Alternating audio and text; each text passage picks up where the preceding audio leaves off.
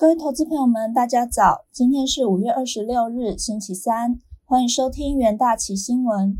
首先带您看到全球重要财经焦点，在美股盘后的部分，周二十年期美国公债直利率连续第四日下滑，能源股领跌之下，三大指数同步收低，道琼收黑近九十点，结束连续三日的涨势。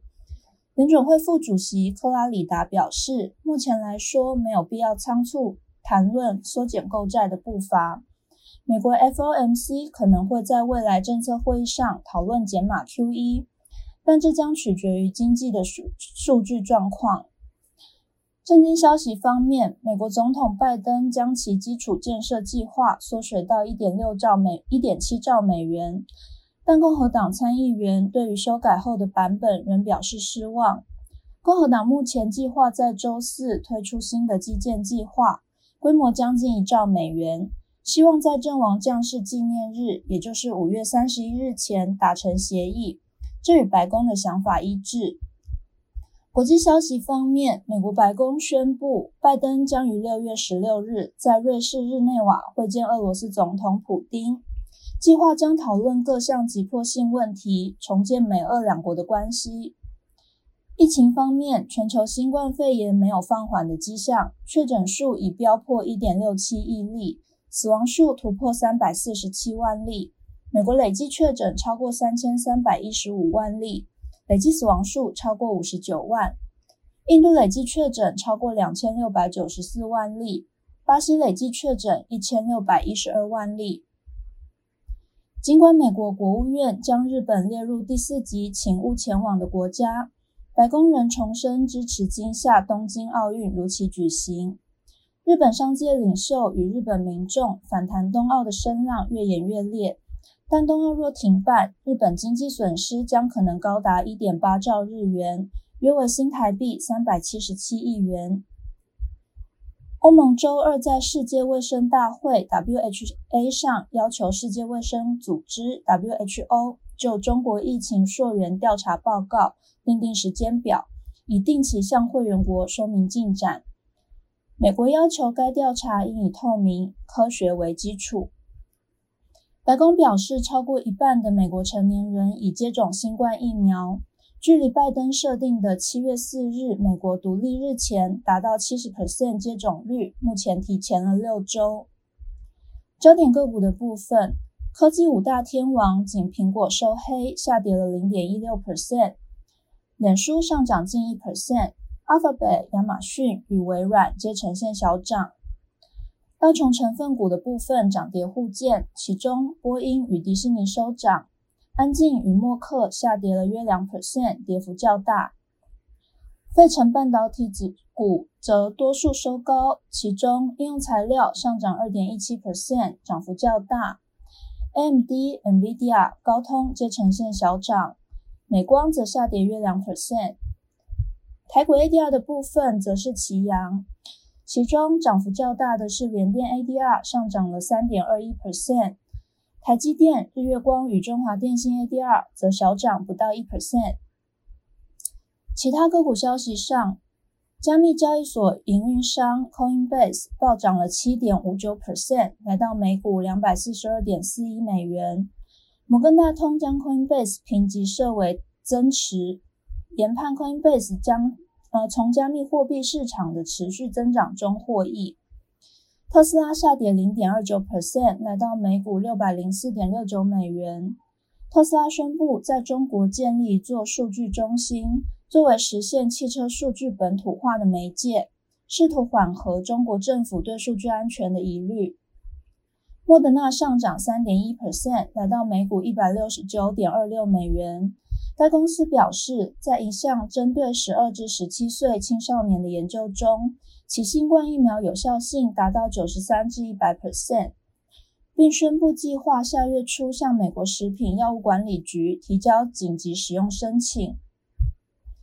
阿斯特捷利康下跌零点九七 percent，来到每股五十六点九一美元。阿斯特捷利康周二午盘宣布将发行七十亿美元的公司债。日月光 ADR 上涨零点二六 percent，来到每股七点七七美元。封测大厂日月光控股传出第三季将会调涨价格，主要反映供不应求以及原物料价格上扬。但日月光对此消息并不予置评。联电 ADR 上涨三点二一 percent，来到每股九点零一美元。联电宣布与三星以及高通等八家客户，透过预付定金的新模式，确保长期产能，以扩充南科十二寸厂的产能。国际汇市的部分，美国联准会官员谈话支持政策不变，淡化通膨压力。美国公债值利率下降到数周低点。美元对主要货币延续最近两个月以来的跌势。此外，人民币受到关注。中国人行官员宣布稳定人民币汇率几天后，有消息指出，中国国有银行已在公开市场买入美元并卖出人民币。追踪美元对六种主要货币走势的美元指数于纽约尾盘下跌零点二 percent。在人民币对美元在周二早盘一度升至六点四零一六元，是二零一八年以来最高。随即传出中国国有银行买入美元以抑制人民币的升势。据消息显示，中国国有银行在亚洲午盘约以六点四元的价格买进美元，设法为这轮由离岸人民币引领的涨势降温。尽管有银行出手干预，人民币中间价仍低于预期。中国国有银行试图阻止在岸人民币对美元升破六点四的重要心理关卡，但升破此关卡或许只是时间早晚的问题。能源市场的部分，原油期货小幅上涨，由于市场密切关注解除伊朗制裁的谈判发展，原油价格保持在近一周的高点。金属的部分，黄金期货走阳，一度逼近一千九百美元的关键水准。因数据显示，美国五月消费者信心与四月新屋销售下滑，提振了黄金作为避险投资的吸引力。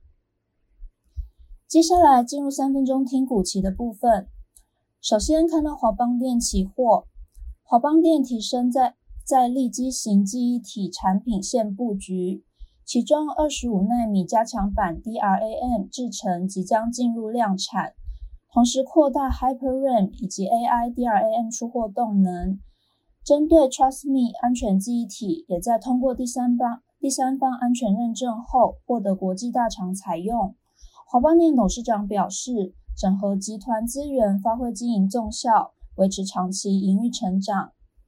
虽然国内疫情扩大，但全球记忆体供应持续吃紧，DRAM 价格第二季涨势扩大，供需吃紧情况有机会延续到年底。华邦电期货周二开高走高，上涨近六 percent，收复季线关卡。再看到红海期货，红海集团启动全球产能弹性调整，尤其 iPhone 生产重镇中国郑州厂。罕见在淡季启启动大型增材，并提并提供返职员工旺季激励金。根据富士康郑州科技园区发出的招募讯息，主要针对设计、生产、制造 iPhone、精密机构件、自动化设备、工业人工智慧方案的事业群展开征才措施。红海旗下富士康与全球第四大品牌车厂斯泰兰蒂斯拟设立合资公司，布局智慧座舱与车联网。该合资协议预计八月三十一日前签订。红海期货近期买气增温，周二续涨二点七三 percent。再看到联电期货，联电溢价与供货实力在全球晶片荒中明显提升。由于产能不足，严重冲击高通营运，迫使高通妥协与联电签下长约。联电日前宣布将投资一千亿元扩建南科晶圆厂，外传联电已与三星等八家晶片大厂签订六年产能合作承诺长约，高通就涵盖在此名单内。联电积极过扩充产能，并与多家 IC 设计客户合作投资扩产。有利于稳固长期订单与代工价格。联电期货周二强势上涨七点三九 percent，长红 K 棒向上突破季线。